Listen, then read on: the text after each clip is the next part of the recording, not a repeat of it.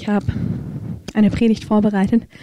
Aber wenn ihr wüsstet, wie mein Herz eifert um etwas so Spezielles für euch, für jeden, der da ist, ob er zur Gemeinde gehört oder nicht mehr, mir eifert es danach, dass, dass Menschen, die Jesus kennen, ihn verstehen. Weil wenn ihr ihn versteht, werdet ihr euch nicht fern von ihm fühlen.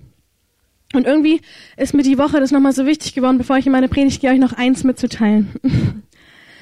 Es gibt eine Bibelstelle, da heißt es, wenn Bedrängnisse kommen, dann sollen wir wissen, dass es Geduld bewirkt, da durchzugehen. Und wenn es Geduld in uns bewirkt, dann bringt es Bewährung. Und wenn es Bewährung bringt, dann bringt es Hoffnung. Und ich möchte euch den Vers kurz auslegen, weil er liegt mir so sehr auf dem Herzen für euch, dass ihr ihn wirklich versteht, dass das, was Gott seiner Gemeinde sagen möchte, dass es in euer Herz hineinfließt, dass ihr in, in Bedrängnissen nicht mehr einsam seid. Das ist so wichtig, dass wir als Gemeinde lernen, dass Bedrängnisse dazugehören, dass Bedrängnisse sogar wichtig sind, um letztendlich das ewige Werk in uns zu bewirken. Ich möchte euch sagen, wenn Bedrängnisse kommen, wisst ihr, was Gott dann oft macht? Er nutzt diese Bedrängnisse, damit wir unabhängig von Umständen werden. Wir haben als zweites Lied gehört, dass es eine Freude gibt, die von innen kommt. Wisst ihr, solange die Umstände gut sind, ist unsere Freude natürlich toll. Warum? Weil sie von Umständen kommt. Aber wisst ihr, auf was Gott uns vorbereitet? Dass unsere Freude von innen kommt. Und manchmal wird er in unserem Leben Dinge drehen und wenden oder er benutzt auch die bösen Dinge, die passieren. Aber nichts geschieht, ohne dass er einen wunderbaren Plan mit eurem Leben hat. Nichts geschieht. Und wenn in der Bibel steht, dass uns alles zum Besten dient, dann genau deswegen weil Bedrängnisse können dir etwas bewirken.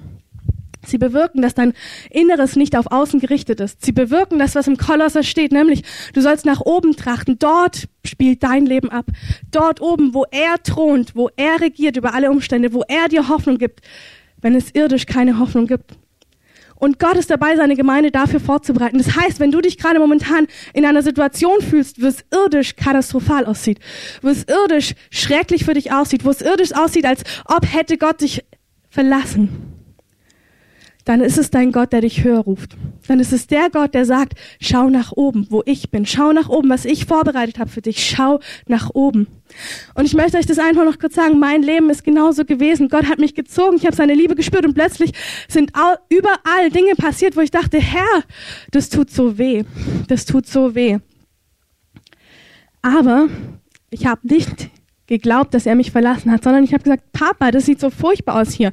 Wo bist du? Und das ist die Frage, die ihr Gott immer wieder stellen müsst. Wenn es drunter und drüber läuft, dann nicht sagen, er hat mich verlassen, wo bist du? Gott, zeig mir, wo deine Hand ist. Zeig mir, was du gerade tust in meinem Leben. Zeig mir, warum alles zusammenbricht. Und dann wird er euch zeigen, was er gerade tut dann wird er euch zeigen, dass euer Inneres vorbereitet für etwas Unsichtbares, wo ihr Kraft habt für das Unsichtbare. Und wirklich, die Umstände können so viele sein. Er weiß genau, wo ihr euch plötzlich verlassen fühlt. Er weiß genau, wie die Umstände aussehen müssen, dass ihr ihn nicht mehr sehen könnt mit euren natürlichen Augen. Das ist wichtig. Das ist wichtig, dass wir in die Situation reinkommen, wo wir nicht mehr mit natürlichen Augen erkennen können. Es ist wichtig, dass das Volk Gottes in die Umstände kommt, wo es ihn nicht mehr eindeutig erkennen kann, weil du sollst ihn tiefer erkennen. Und tiefer erkennen wirst du ihn nur, wenn es außen nicht mehr sichtbar ist. Versteht ihr das? Mir ist es so wichtig, wenn wir in unseren Alltag zurückgehen, dass wir das wirklich lernen. Bedrängnisse bewirken etwas in dir, nämlich, dass du Gott suchst hinter den Umständen. Und du musst ihn suchen hinter den Umständen. Wenn du ihn gefunden hast, ist das schönste Lebensgefühl, das es gibt. Weil du nie wieder in deinem ganzen Leben glaubst, dass er dich irgendwann mal sitzen lässt. Und deswegen heißt es auch, Bedrängnis wirkt Geduld, Geduld wirkt Bewährung. Warum Bewährung? Weil du hast dich bewährt. Du hast nach dem Unsichtbaren gegriffen. Du hast da hinten hingegriffen. Du hast dich nicht abhalten lassen und abschrecken lassen von dem Sichtbaren. Du bist weitergegangen und da hast du Gott tiefer getroffen. Und was dann passiert, ist Folgendes. Dann hast du Hoffnung in deinem Herzen. Hoffnung, die dir niemand mehr rauben kann. Warum? Weil in der nächsten Situation, wenn es wieder so aussieht, als wäre nichts, hast du den da hinten schon gesehen. Du hast ihn schon gesehen und deswegen hat dein Herz Hoffnung. Und dann wird es eines Tages so sein, dass du gar nichts mehr brauchst. Du brauchst keine Ermutigung mehr von anderen. Ich liebe das, wenn ich ermutigt werde von anderen. Ich liebe es, wenn ich andere ermutigen kann. Aber das Ziel ist, dass ihr keine Ermutigung mehr braucht, sondern dass ihr wisst, der da hinten wartet schon auf mich. Der da hinten hat Worte des Lebens für mich. Der da hinten zeigt mir, was da los ist. Und das ist so wichtig. Oh, das liegt bis am Herzen, dass ihr das versteht.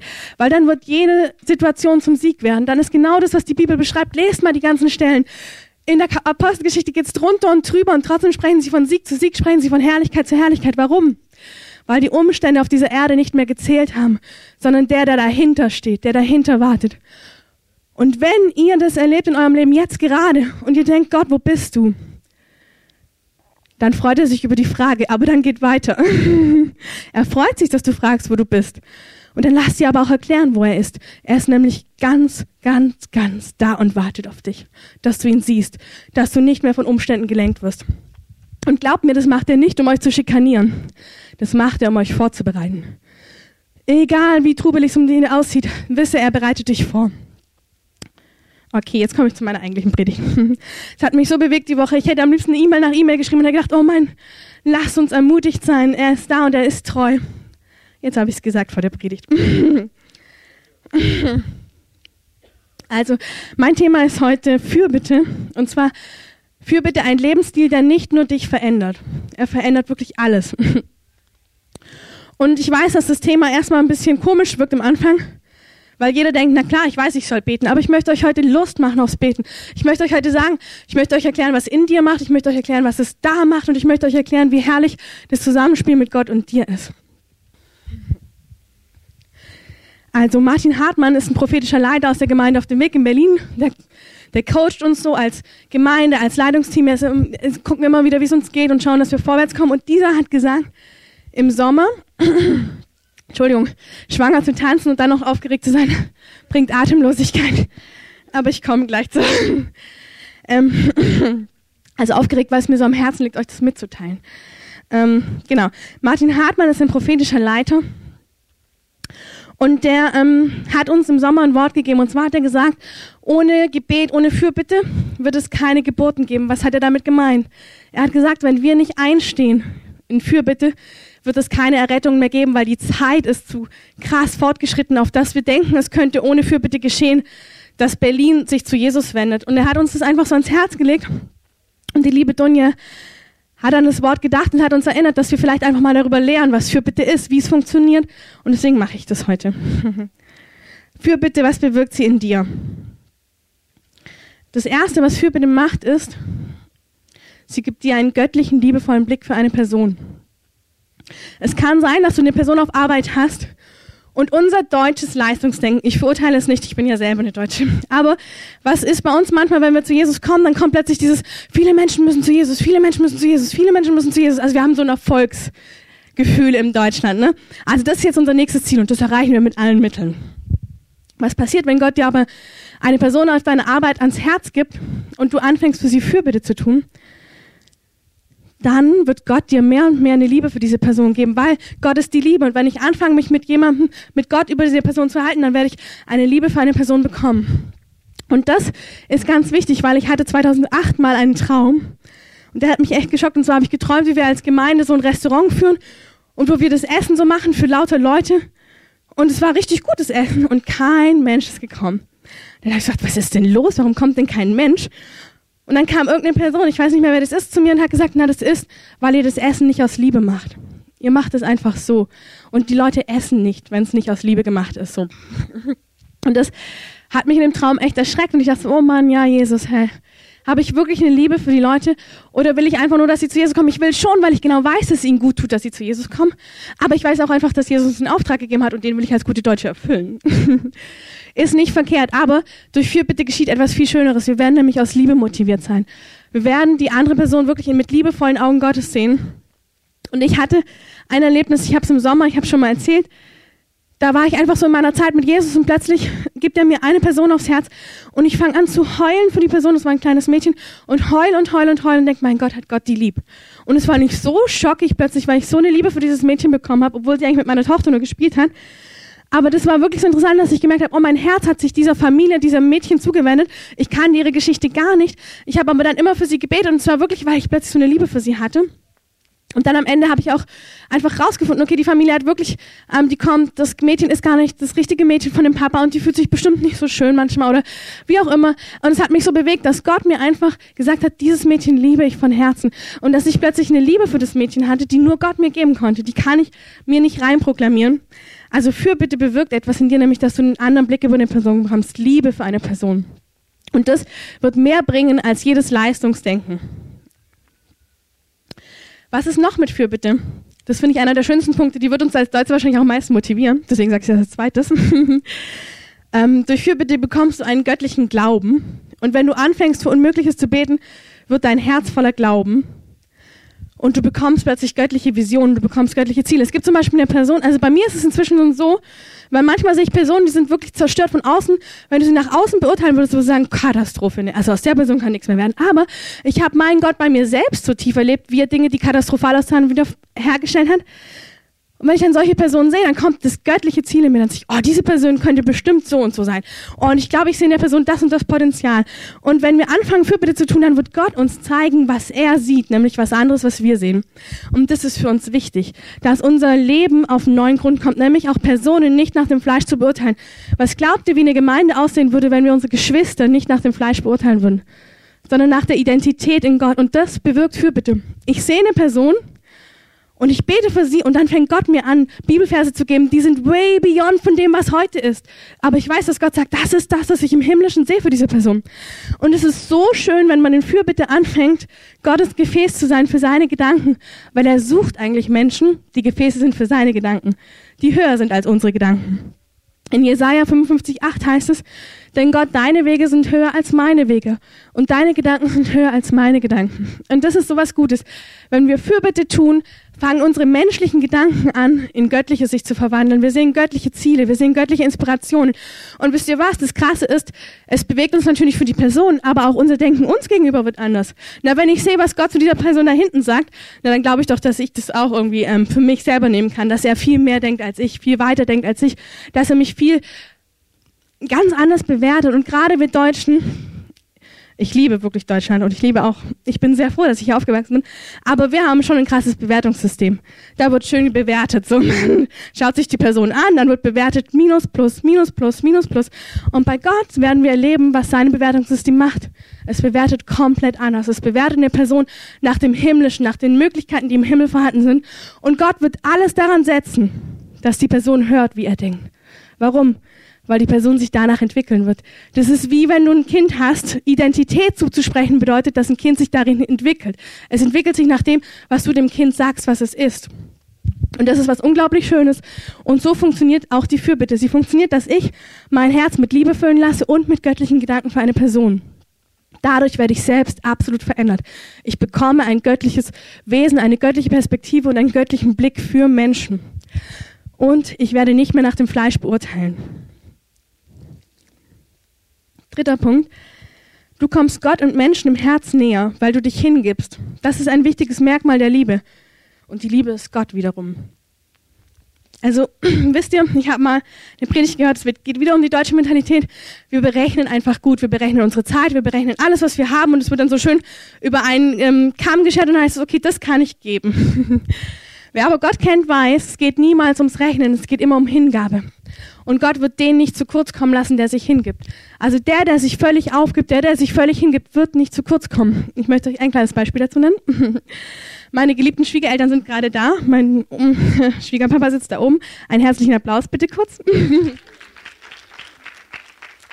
genau, für mich ist einfach wunderschön. Ich habe echt immer die Gnade, dass Gott mir Unterstützung gibt, dass ich weiß, ich bin nicht allein, auch wenn Christoph unterwegs ist. Das ist für mich echt ein Privileg. Und ich spüre auch, dass er unterschiedliche Herzen irgendwie dafür vorbereitet oder dass ich merke, oh, es macht mir Spaß, auch mit den Kindern allein zu sein. Also ich merke, ich bin nicht allein in diesen Umständen. Ähm, das ist auch durch eine Enge durchgegangen, aber Gott hat mich geformt und ich weiß inzwischen, ich bin nicht allein. Und er stellt sich dazu. Und jetzt habe ich mich mit meinen Schwiegereltern am Donnerstagabend unterhalten über verschiedene Sachen, was so im Leben passiert ist, was mich herausgefordert hat. Und dann sind sie irgendwann nach oben gegangen und dann habe ich zu Jesus gesagt, oh Mann, Jesus, irgendwie habe ich mich in dem Punkt noch gar nicht richtig verändert. Also ich habe das Gefühl, ich bin stehen geblieben. Das, was ich über die Person gedacht habe vor einem Jahr, denke ich ja immer noch. Und dann sind die hochgegangen und ich dachte, nee, Jesus, das möchte ich echt nicht. Also das sollte weicher werden, das Herz. Und habe mich entschieden, nach meiner Predigt, die ich schon vorbereitet hatte, ich werde Fürbitte tun für die Person, bei der sich da noch nicht so viel verändert hat in meinem Herzen. Und habe einfach, als ich im Bett lag, ich habe noch nicht mal mich jetzt aufgemacht und gekniet, ich lag einfach in meinem Bett und habe gesagt, okay, ich bete für die Person, dass sie einfach erlebt, was du für sie hast und habe einfach angefangen, so zu beten. Und am nächsten Tag ähm, sind meine Schwiegereltern dann ähm, da gewesen morgens und dann haben sie irgendwie um, sie die Idee gehabt, ach, sie nehmen Janis einfach mit und ich kann ja dann mal machen, was ich will. Dann dachte ich, ja, mache ich. und dann ähm, habe ich irgendwie ja, kurz ein bisschen aufgeräumt und dann wusste ich aber schon, oh Mann, Jesus, eigentlich habe ich echt Lust, so richtig in dich einzutauchen. Eigentlich habe ich so richtig Lust, mit dir jetzt Zeit zu verbringen.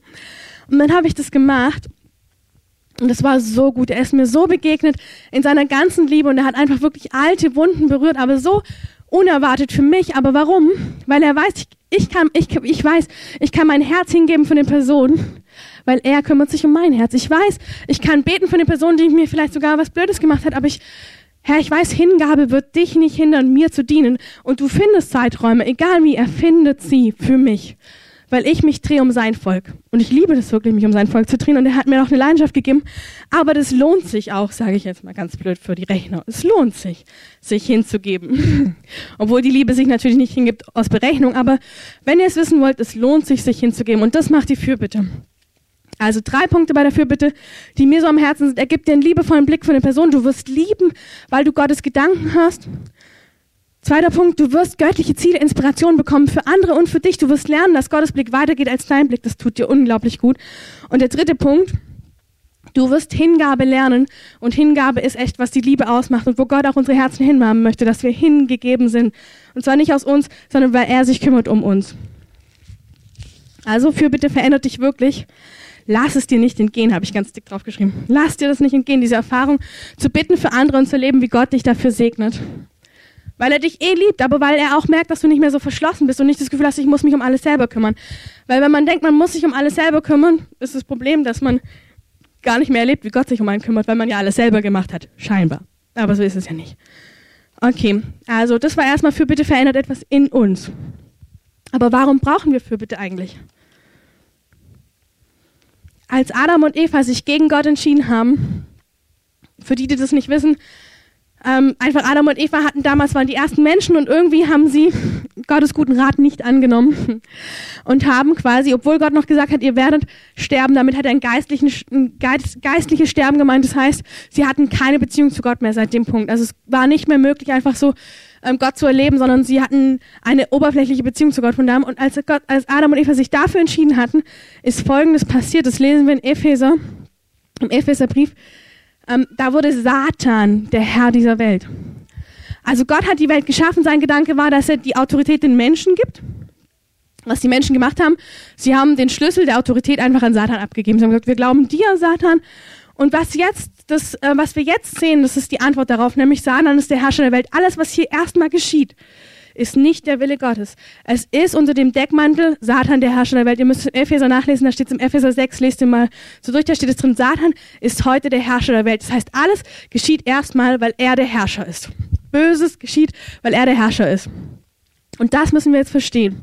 Darum brauchen wir Fürbitte. Und es steht im 1. Timotheus 2, Vers 1, 2, 1, Vers 4. So ermahne ich nun, dass man vor allen Dingen tue, bitte, Gebet, Fürbitte und Danksagung für alle Menschen, für die Könige, für alle Obrigkeit, damit wir ein ruhiges und stilles Leben führen können, in aller Frömmigkeit und Ehrbarkeit. Dies ist gut und wohlgefällig vor Gott, unserem Heiland, welcher will, dass allen Menschen geholfen werde und dass sie zur Erkenntnis der Wahrheit kommen. Was heißt es? Gottes Wille ist, dass wir ein ruhiges und gutes Leben haben, wie sagt er, geschieht es? Indem ich bete für alle Menschen, aber vor allem für die Obrigkeit, die quasi mein Land regieren. Warum? Weil wenn sie gute Dinge entscheiden, geht's mir gut. Wenn sie dafür sorgen, dass es gut ist. Und das passiert nicht einfach so. Der Timotheusbrief sagt uns ganz klar, es geschieht nur durch Gebet. Es geschieht dadurch, dass ich die Regierung segne, dass ich sie wirklich einfach ähm, trage, dass ich ihnen Weisheit wünsche. Ich bete dafür nicht wünschen. Betet, dass sie Weisheit bekommen. Betet für eure Obrigkeit. Betet für die, denn dann wird der Wille Gottes geschehen und dann könnt ihr in Ruhe leben. Und dann heißt es noch in Vers 4, welcher will, dass allen Menschen geholfen werde und sie zur Erkenntnis der Wahrheit kommen.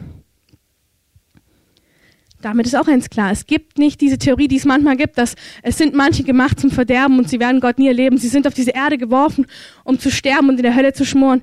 Also es steht erstens in diesem Vers eindeutig, aber ich möchte euch noch mal einen, das Vaterherz Gottes. Welche Eltern denn um Himmels Willen zeugen ein Kind, damit es zum Verderben gemacht ist? Kurz nachdenken. Niemand. Niemand, der schon, wie Gott sagt, dass wir böse Eltern sind. Und wer würde von uns ein Kind zeugen zum Verderben? Wer sagt, ich wünsche meinem Kind, dass es später mal richtig dolle leidet? Niemand. Wie würdest du dann Gott einschätzen, der wirklich uns viel mehr liebt, als wir uns vorstellen können? Glaubst du, er macht irgendeinen Menschen auf dieser Welt, damit er später in der Hölle schmort? Das, das widersteht doch dem Vaterherzen total. Dies widersteht ihm doch. Und deswegen ist dieser Vers die tiefste Wahrheit. Er will, dass allen Menschen geholfen werde und sie zur Erkenntnis der Wahrheit kommen. Er will das. Und wodurch geschieht das? Vor allen Dingen tue Bitte, Gebet, Fürbitte und Danksagung. Es geschieht nicht ohne unser Gebet, weil Satan ist der Herrscher der Welt. Satan ist der, der den Blick der Menschen verfinstert. Satan ist der, der verfinstert. Was macht dann das Gebet? Es tut die Verfinsterung auflösen. Es löst auf die Finsternis um die Menschen herum. Und wenn du eine Person auf deinem Herzen hast, dann bete für sie, dass die Finsternis sich in ihrem Leben auflöst, dass sie sehen kann den Lichtglanz des Evangeliums. Irgendwie ist mir noch was klar geworden, als ich so die Predigt vorbereitet habe. Wenn wir die Apostelgeschichte gelesen haben, denken wir immer, das hat damit zu tun, dass der Heilige Geist so mächtig, so mächtig auf die Leute gefallen ist. Davon bin ich überzeugt, dass es eine Auswirkung hatte. Aber ich möchte euch mal kurz vier Bibelstellen vorlesen aus der Apostelgeschichte, was die Apostel, die uns bestimmt um einiges voraus waren, was die sagen. Ähm, Apostelgeschichte 2,42. Sie blieben aber beständig in der Lehre der Apostel und in der Gemeinschaft und im Brotbrechen und im Gebet. Also die Gemeinde, die so siegreich war, die war nicht nur so siegreich, weil der Heilige Geist auf ihnen war. Sie blieben beständig im Gebet. Sie waren im Gebet. Römer 12, Vers 12. Seid fröhlich in Hoffnung, geduldig in Trübsal und beharrlich im Gebet. Wieder, was heißt es? Warum können wir fröhlich in Hoffnung sein? Weil wir beharrlich im Gebet sind. Warum können wir geduldig in Trübsal sein? Weil wir beharrlich im Gebet sind. Weil wir, weil wir beten. Römer 15, Vers 30. Ich ermahne euch aber, liebe Brüder, durch unseren Herrn Jesus Christus und durch die Liebe des Geistes, dass ihr mir kämpfen helft durch eure Gebete. Da habe ich echt mit den Ohren geschlagert. Paulus, der Gesalbte, der Apostel, der Allergrößte, von wo man wirklich denkt, Wunder und Zeichen, Taschentücher heilen. Dieser Paulus schreibt, helft mir durch eure Gebete. Der ist nicht ein Fatz zu stolz und denkt sich, weil ich gesalbt bin, kann ich alles, sagt, der ringt, helft mir durch eure Gebete. Das, was ich tun muss, kann ich nicht tun, ohne dass ihr für mich betet. Das, was geschehen muss, es geschieht nicht, ohne dass ihr betet. Ich kann noch so gesalbt sein. Wenn ihr nicht die Finsternis durch eure Gebete vertreibt, passiert nichts. Paulus war nicht so stolz, sich auf das Gebet zu berufen. Das gibt mir zu denken. Ehrlich. ich meine es ehrlich. Ich habe die Predigt geschrieben und dabei gleichzeitig gemerkt, dass ich mich an meine eigene Nase fassen muss. Also ich weiß das vom Gebet, ne? aber dann merke ich plötzlich, Paulus denkt nicht, dass es an der Salbung liegt. Der weiß, dass es am Gebet liegt. Wenn seine Brüder und Schwestern mit ihm kämpfen, dann wird durchdringen, was Gott vorbereitet hat. Gottes Wille geschieht nur durch Gebet. Paulus weiß das. Deswegen ermahnt er die Gemeinde, Tag und Nacht zu beten. Darum finde ich es auch so toll, dass Marc wirklich, danke Marc, so das Tag- und Nachtgebet für uns einfach wirklich durchbricht, wo er auch merkt, natürlich ist es schwer, ich sag's mal ehrlich, eine westliche, bequeme Gemeinde zum Tag- und Nachtgebet zu bringen. Ich weiß nicht, ob es eine schwerere Aufgabe gibt auf dieser Welt. Aber ich finde es cool, dass wir einfach einen Menschen gefunden haben in unserer Mitte, der sagt, doch, ich glaube daran und ich werde Werbung machen und er macht es jede Woche so treu und er sagt, hey, kommt zum Frühgebet, kommt, nehmt die Chancen wahr, für die Gemeinde zu beten und ich möchte euch wirklich eins sagen, wenn ihr die Apostelgeschichte studiert, werdet ihr sehen, dass Erweckung eines ist, sie zu behalten etwas anderes. Und mir ist es so klar geworden, ich meine, es ist echt nicht blöd. Als ich die Predigt vorbereitet habe, ist mir eins klar geworden. Gott sagt, ich kann euch keine Erweckung schenken, weil niemand übernimmt Verantwortung, dass es brennt. Niemand übernimmt Verantwortung, dass Erweckung bleibt. Wisst ihr, Erweckung hat was mit Gebet zu tun, mit beständigem Gebet. Gott kann was ausgießen, aber wenn es keiner verwaltet im Gebet, dann floppt das Ganze. Ich sage euch mal eins, wenn Erweckung geschieht, ist Satan nicht, der schläft. Und wir dürfen es auch nicht. Wir dürfen unsere Verantwortung nicht verlieren, dass das Gebet, wie es die Apostelgeschichte uns wirklich nachweislich belegt, dieses Gebet ist das, was den Heiligen Geist und die Menschen am Brennen hält. Es ist nicht andersrum. Es ist nicht der Heilige Geist. Es ist das Gebet. Es ist das Ringen, dass die Finsternis zurückweicht und das Licht kommt. Und das war mir einfach so, so krass bewusst plötzlich. Und im Philippa 1, Vers 19 heißt es, denn ich weiß, dass mir dies zum Heil ausgehen wird durch euer Gebet durch euer Gebet. Er sagt nicht, weil ich so eine krasse Beziehung zu Gott habe. Ihr wisst, ich stehe immer für die Beziehung zu Gott und mein Leben, ich liebe das, dass die Beziehung zu Gott so viel wieder heil gemacht hat. Aber er sagt, das ist nur ein Anteil. Der andere Teil, dass ich heil werde, ist durch euer Gebet. Dass ich heil bleibe durch euer Gebet. Ich ringe darum, dass ihr versteht, dass euer Gebet nötig ist auf dieser Welt. Gottes Wille geschieht nicht einfach so. Satan ist der Herrscher dieser Welt. Ich möchte wirklich, wenn ihr herausgeht, dass das für euch klar ist, weil es gibt wirklich immer wieder Fragen, wo die Christen fragen, ja, wie kommt es? Und die Theodizee-Frage kommt uns von jedem Heiden entgegengesprungen. Die müssen wir beantworten können. Satan ist der Herrscher dieser Welt. Und Gottes Wille, so gut und vollkommen er ist, geschieht nicht ohne Gebet. Gottes Wille ist vollkommen und gut. Und er geschieht nicht einfach so, weil Satan ist der Herrscher dieser Welt. Also wenn ihr das nächste Mal mit einem Heiden sprecht, mit jemandem, der Jesus noch nicht erlebt hat und euch kommt diese Frage entgegengeschossen, dann haltet kurz inne und denkt darüber nach, dass Gott der perfekte Vater ist, der die Welt und die Menschen liebt. Und dann denkt danach, dass das ganze Unheil nur geschieht, weil Satan ist der Herrscher dieser Welt. Er hat den Blick verfinstert. Er hat es finster gemacht hier. Und nur durch unser Gebet wird etwas verändert werden. Und weil ich genau weiß, dass uns das meiste schwerfällt, ist, wenn wir keine Praxis kennen, habe ich es noch eingeteilt in einen Praxispunkt. Wie wirkt Fürbitte? Wisst ihr, ich weiß das selber. Ein Problem ist, dass man oft das Gefühl hat, dass das Gebet nur bis zur Decke geht. Wem geht das so? So ungefähr kommt es mir vor. Inzwischen nicht mehr, aber ich weiß, wie der Anfang war, weil man dachte, ja, kommt jetzt irgendwo durch, was verändert es? Diese Welt ist so riesig und ich sende jetzt ein Gebet nach Israel? was macht das aus? Also ich habe dann immer gedacht, was macht das jetzt bitte aus? Das eine kleine Gebet nach Israel, wo das alles hier schlimm aussieht. Und um euch zu ermutigen und auch mich zu ermutigen, habe ich es einfach mal zusammengeschrieben, was die Bibel so sagt, wie Gebet wirkt. Ähm, wie wir uns wirklich auch hier innerlich fokussieren sollen. Das ist einfach so wichtig, was ich am Anfang gesagt habe. Wir müssen eins lernen. Das christliche Leben besteht daraus, aus dem Unsichtbaren zu leben, also da hinten. Und auch bei Gebet möchte ich uns heute wirklich, ich, ich zeichne euch schöne Bilder und beim nächsten Gebet stellt euch diese Bilder vor, weil dann wird das Gebet nicht langweilig werden. Dann werdet ihr sehen, wow, welche Macht dieses Gebet hat. Und das soll euch wirklich präsent sein. Ihr sollt nicht beten und das Gefühl haben, es macht nichts aus. Ihr sollt wirklich verstehen, was passiert im Unsichtbaren eigentlich, wenn ich bete. Damit ihr ermutigt seid zu beten. Damit ihr versteht, Paulus spricht nicht ohne Grund, dass dein Gebet etwas verändert. Also übertragen. Christoph spricht nicht ohne Grund, dass dein Gebet etwas verändert. Miri spricht nicht ohne Grund. Ihr sprecht nicht ohne Grund, dass Gebet etwas verändert. Also wie wirkt es? Ähm, es heißt, dass wir Gottes Ebenbilder sind. Und der Mensch hat, hat von Gott ähnliche Fähigkeiten geerbt, ein schöpferisches Wesen zu sein. Und das ist einfach in 1. Mose heißt es, Gott sprach und es wurde Licht. Also was wir da lesen können, und das können wir noch ein paar Mal lesen, wenn Gott spricht, hat es Auswirkungen. Wenn Gott spricht, vergeht das nicht. Es heißt in Jesaja 55, 11, sein Wort kehrt nicht leer zurück. Also Gottes Wort kehrt nicht leer zurück. Wir sind Ebenbilder Gottes. Das heißt, wenn seine Fähigkeit ist, dass seine Worte Kraft haben, dann haben unsere Worte Kraft. Wer die Sprüche, Donja hat eine wunderbare Predigt gemacht vor ein paar Wochen über Worte, über ihre Kraft, über die Auswirkungen von Worten. Und so wie wir es da gehört haben, muss uns auch klar sein, Worte, weil wir Ebenbilder Gottes sind, haben Kraft.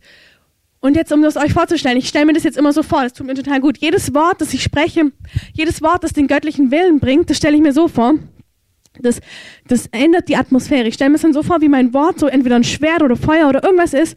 Und so steht es auch in der Bibel. Ihr sollt euch da nicht klein halten. Jedes Wort, das du sprichst, hat Auswirkungen in der Atmosphäre. Das heißt, wenn ich spreche, Israel soll gesegnet sein, mit dem Bewusstsein, meine Worte haben Kraft, dann geht das bildlich gesagt wie ein Schwert durch die ganze Nation und landet genau dort. Und das dürfen wir auch wirklich nicht kitschig finden. Wir müssen uns vorstellen, wie diese Worte Kraft haben, dass sie mehr Kraft haben, als wir im westlichen Denken wissen. Die Afrikaner wissen das sehr gut. Deswegen beten die auch für die Weltmeister. die wissen, jedes Wort, das ich spreche, verändert die Atmosphäre. Ich habe dazu von Nadine mal einen schönen Versuch gehört. Es gibt irgendwie, also dass einfach Worte oder Musik prägt. Also die, die Atmosphäre wird verändert. Und es gab einen Versuch, den haben sie mit Kristallen gemacht. Da haben sie einmal Heavy Metal Musik draufgespielt und dann haben sie unter dem Mikroskop geguckt, was passiert ist. Und diese Kristalle wurden innerlich zerstört. Also diese Härte, dieses hat Zerstörung gebracht. Dann haben sie ähm, eine Violinenmusik draufgelegt, also was Weiches, Schönes. Ähm, ich sage nicht, dass Heavy Metal schlecht ist, Entschuldigung. Das ist jetzt nur ein Beispiel für die Atmosphäre, die sich verändert. Und dann haben sie, ähm, ich sag mal so, ich lasse den Heiligen Geist wirken, aber ich sag nichts. ähm, ähm, dass quasi, also Kristalle unter dieser Musik sind zerstört worden und dann gab es Kristalle, die haben sie eben mit schöner Musik so bedudelt und was da passiert ist, dass die Kristalle an, ähm, an un unglaublichen Formen gewonnen haben, sowas, was sie noch nicht gesehen haben. Also die haben sich verändert in eine wunderbare, göttliche, was man menschlich nicht kennt, ähm, Struktur. Also sie haben gesagt, es war unglaublich, diese Schönheit, die plötzlich rauskam. Und so wie Musik wirklich eine Atmosphäre verändert, das muss unser westliches Denken wirklich verstehen Was wir sehen, denken, ist die Wahrheit. Das Unsichtbare ist viel realer, als wir wissen. Und so ist es. Musik oder Atmosphäre wird geprägt durch das, was gesendet wird. Und so ist auch jedes Wort, das ich im Gebet sende.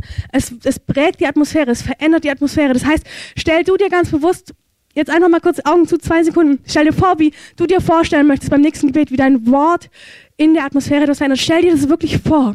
Dein Wort verändert etwas. Dein Gebet verändert etwas in der Atmosphäre. Das Unsichtbare geht dem Sichtbaren voraus. Ich habe mal mit Christoph, wir waren mal in Israel irgendwie schon ein paar Mal jetzt in so einem Gebetshaus und total faszinierend. Und einmal saß ich da morgens und habe mir gedacht, Gott, ich will nur einmal sehen, was mein Gebet hier auf dies, in dieser Stadt ausrichtet. Ich möchte es nur einmal sehen können. Und dann habe ich etwas gesehen, das fand ich total interessant. Und das ist auch ein Bild für Leute. Es gibt ja unterschiedliche Bild, Leute, wie sie inspiriert werden. Und mich hat dann plötzlich, habe ich gesehen, wie Gott sagt, jedes Gebet, das du sprichst, das ähm, füttert die Engel, die kämpfen im Himmel. Also ihr müsst es wirklich verstehen. Im, ähm, es gibt diese Erde hier und dann gibt es zweiten, den zweiten, äh, den ersten Himmel.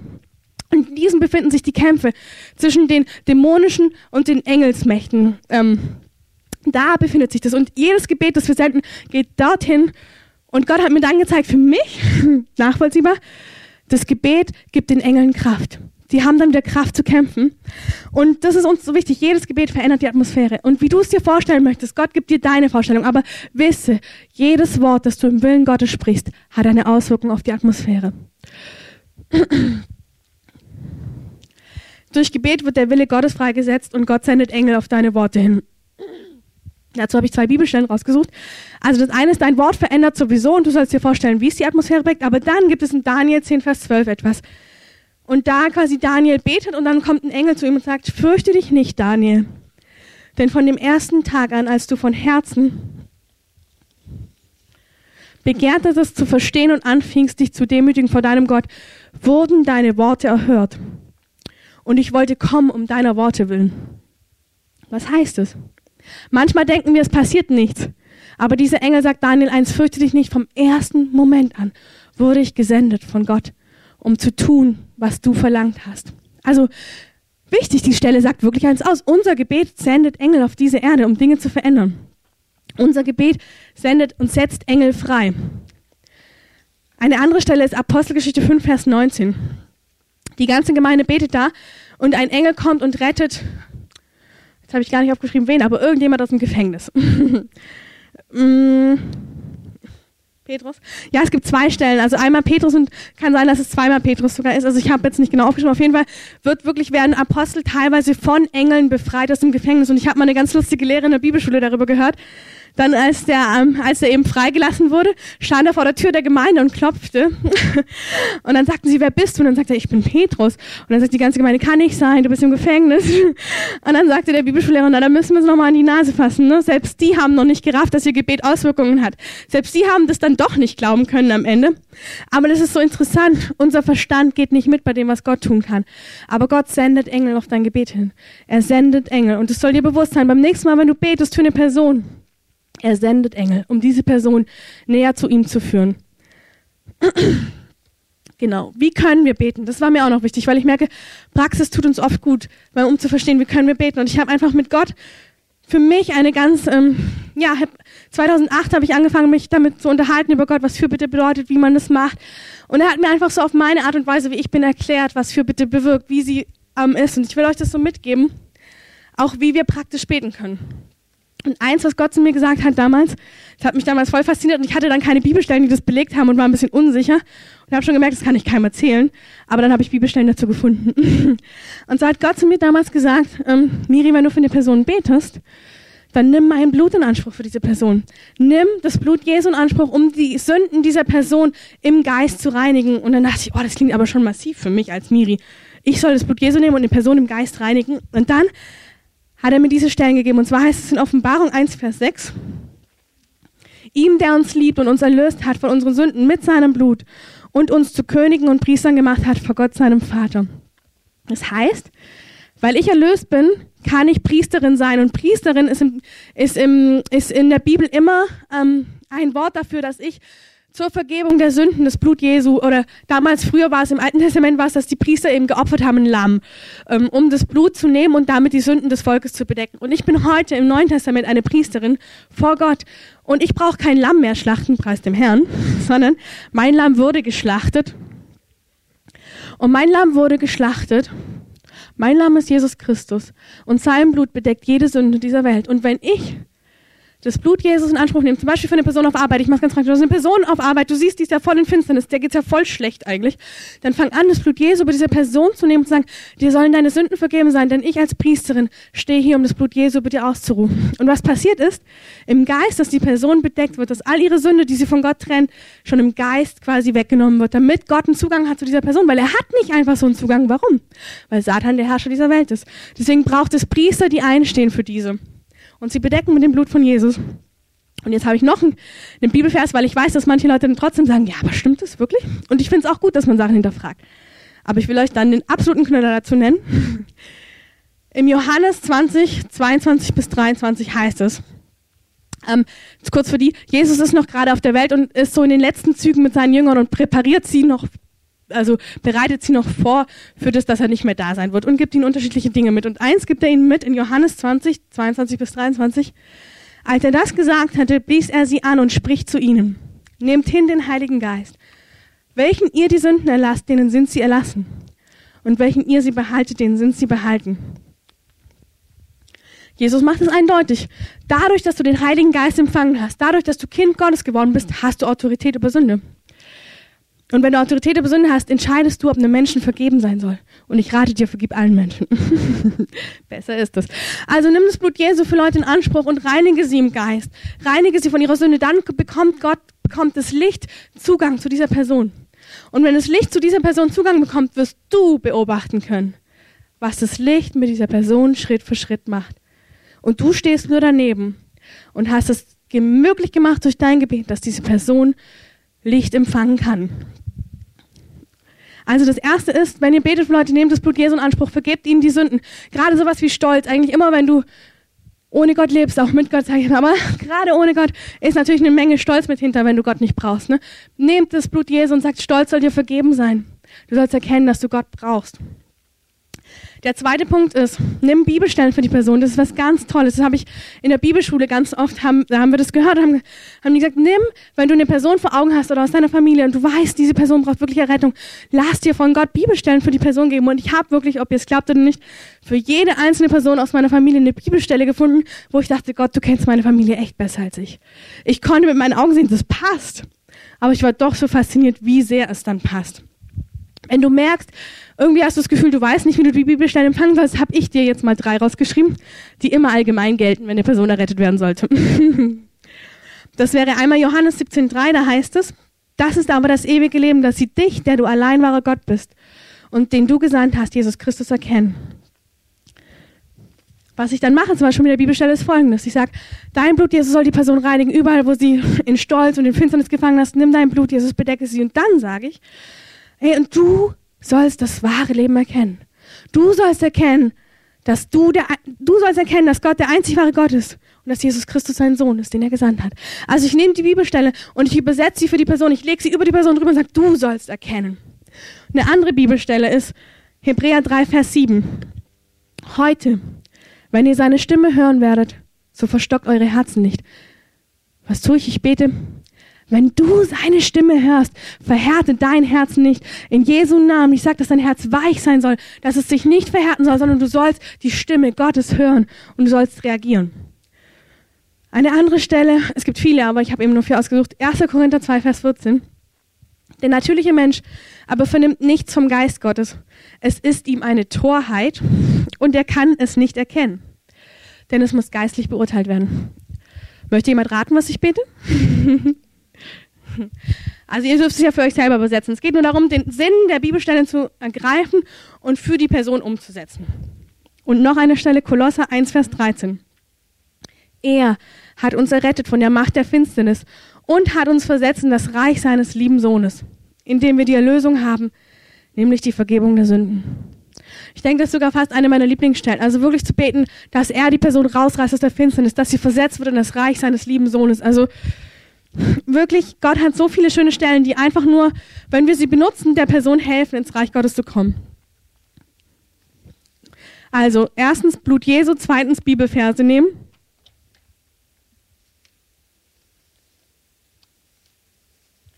Und dann, ähm, warum mache ich das alles? Warum erzähle ich euch das? Ähm, nur, seid ihr ermutigt? Habt ihr das Gefühl, dass ihr beim Gebet das nächste Mal ermutigter seid? Ja? Gut. Es ist wirklich eine Freude, mit Gott ins Gebet einzusteigen, ist nicht trocken, ist nicht langweilig. Manchmal erlebe ich, dass der Strom Gottes mich einfach mitnimmt irgendwo hin. Und ich so, wow, wo war ich jetzt? Und ich merke wirklich, das ist so gut, wenn wir uns aufmachen, uns von Gott hinreißen zu lassen. Und oft brauchen wir einfach einen Weg dahin. Also deswegen habe ich euch uns ein paar praktische Sachen genannt. Ähm, macht euch auf, erlebt von Gott den Strom des Lebens, erlebt, wie er um andere wirbt, erlebt, wie ihr das im Gebet freisetzen könnt. Und warum mache ich das alles? Weil wir eine Aktion haben, wie wir gehört haben. Wir haben eine Aktion, dass wir wollen, dass in Berlin Leute Gott erleben. Wir wollen, dass das durchbricht, was Gott hat. Aber der Wille Gottes geschieht nicht einfach so. Ihr könnt einladen und einladen und einladen. Und ich glaube, das ist was, was wir auch als Gemeinde ganz oft erleben. Die Einladung allein hilft fast nicht. Es ist das Gebet. Und mich hat etwas total fasziniert. Wir hatten in, äh, bei uns im Haus ein brasilianisches Ehepaar für ein paar Monate bei uns wohnen. Und die haben uns so ein bisschen erzählt, wie es in Brasilien ist. Und eine Sache hat mich so bewegt. Und zwar machen die es in Brasilien folgendermaßen. Die haben als Gemeinde eine Mentalität. Jeder in der Gemeinde sucht sich eine Person aus, die er von Gott aufs Herz bekommt. Und dann macht er ein Commitment mit Gott. Und zwar 40 Tage für die Person zu beten. Das hätte jetzt vor 20 Minuten noch richtig lang geklungen. Jetzt klingt es für euch bestimmt, oh, ich will das 40 Tage ausprobieren, nachdem ich so viel Gutes gehört habe, wie es funktioniert. Also, 40 Tage machen die das. Und zwar so, 40 Tage machen die Commitment her. Ich bete 40 Tage für die Person. Es kann wirklich kurz und knackig sein. In den Bibelstellen reiß sie raus aus der Finsternis und sieh, was geschieht.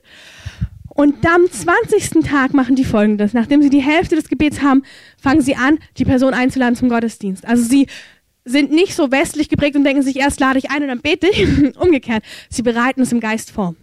Also sie bereiten es vor, indem sie die Person schon 20 Tage mit Licht beschießen. Positiv gesagt, umwerben. um dann einfach wirklich zu merken, wie die Person von deinem Wort, das jetzt quasi auf Offenes trifft, einfach gezogen wird hin zum Licht von Gott. Und dann ist es keine große Kunst mehr. Und ich möchte das bitte jetzt ohne Druck und doch mit dieser Einladung, hey, habt Lust am Gebet. Es heißt im Römer 12, Vers 11, seid nicht träge in dem, was ihr tun sollt. Seid brennend im Geist und dient dem Herrn. Und ich möchte euch nochmal sagen, die Erweckung hat wirklich das damit zu tun, dass Leute bereit sind, die Verantwortung dafür zu nehmen, und zwar im Gebet.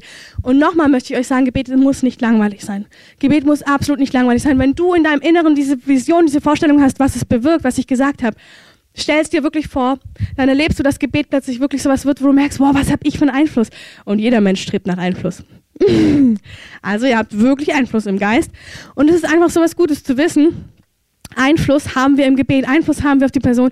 Und ich möchte euch jetzt einladen, Andreas, magst du vielleicht kurz runterkommen mm, und ein bisschen zu spielen?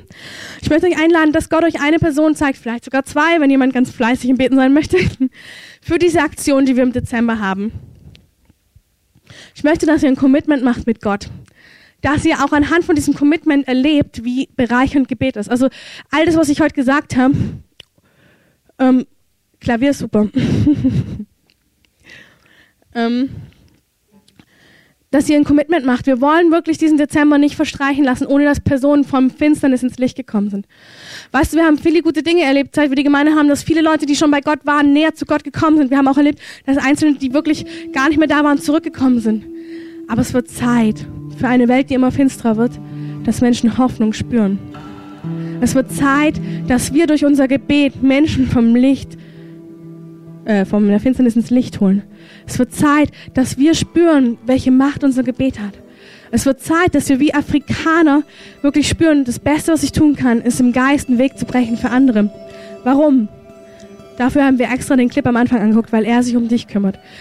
Dein Joch löst sich schnell, wenn du dich um andere drehst. Das heißt in Jesaja 58, wenn du dich um andere drehst, wird dein Joch und deine Heilung, dein Joch wird weichen und deine Heilung wird schnell sprossen. Deswegen kannst du dich mit allem, was du bist, darauf einlassen, ein Commitment zu machen. Auszuprobieren, was ich erzählt habe von Fürbitte.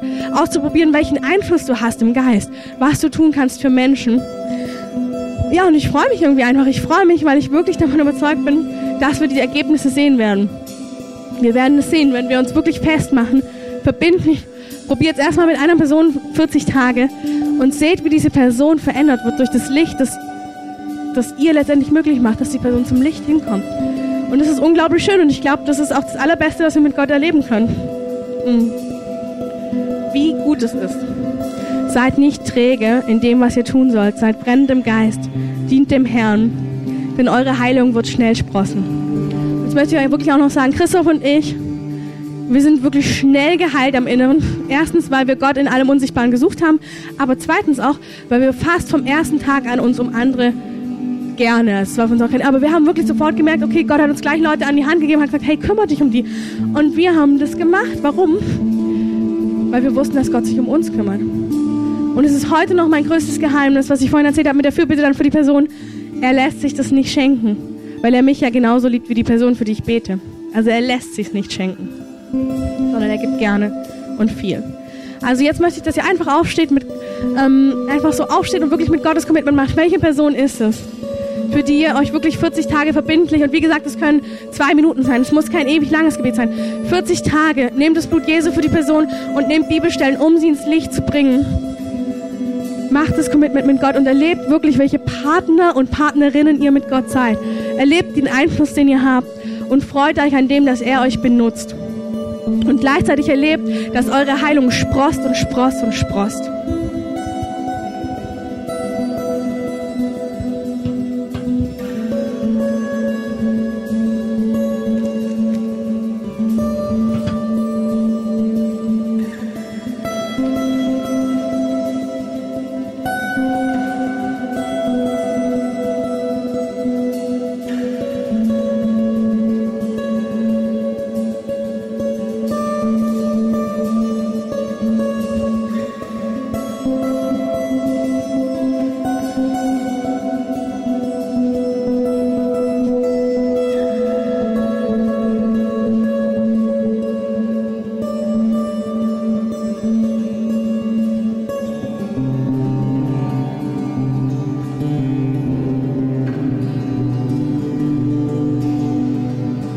Geist, ich bete, dass du uns hilfst, dass wir erleben, dass wenn wir dir was geben, dass du es dreifach zurückerstattest.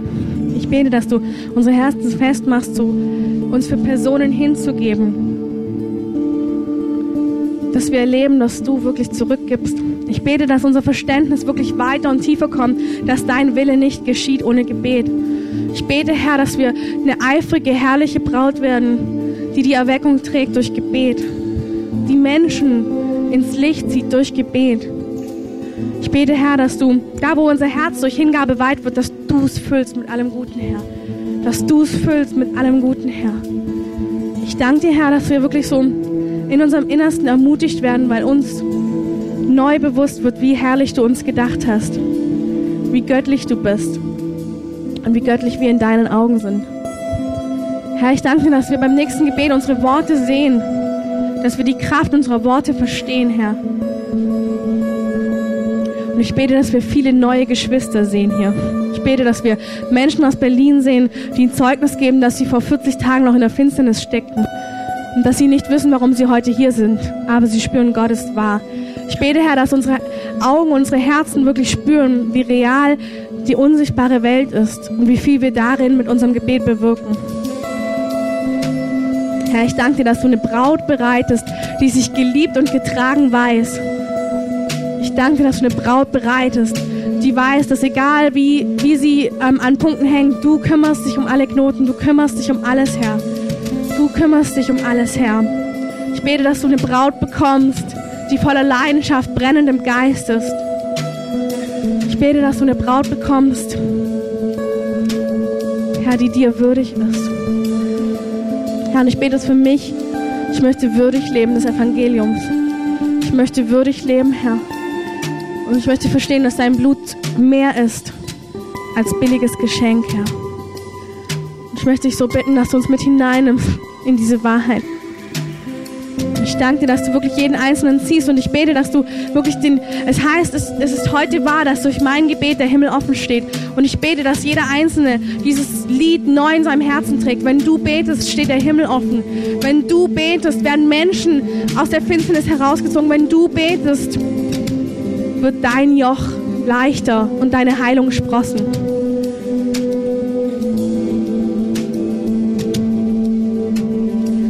Seid nicht träge in dem, was ihr tun sollt. Seid brennend im Geist und dient dem Herrn.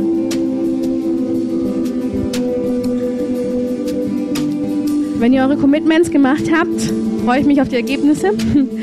Und das andere ist, dass sich einfach, wer, wer merkt, er möchte noch Gebet für irgendwas, ob es persönlich ist oder ob das Thema, wo er merkt, er möchte tiefer rein. Wenn ihr merkt, ihr habt irgendwie ein Bedürfnis für Gebet, wir sind hier vorne und dienen noch einzelnen Mütter, die ihre Kinder im, Kinderdienst haben, dürfen als erste Gebet empfangen. Die dürfen sich auch radikal durchboxen, ausnahmsweise, weil die Kinder müssen abgeholt werden.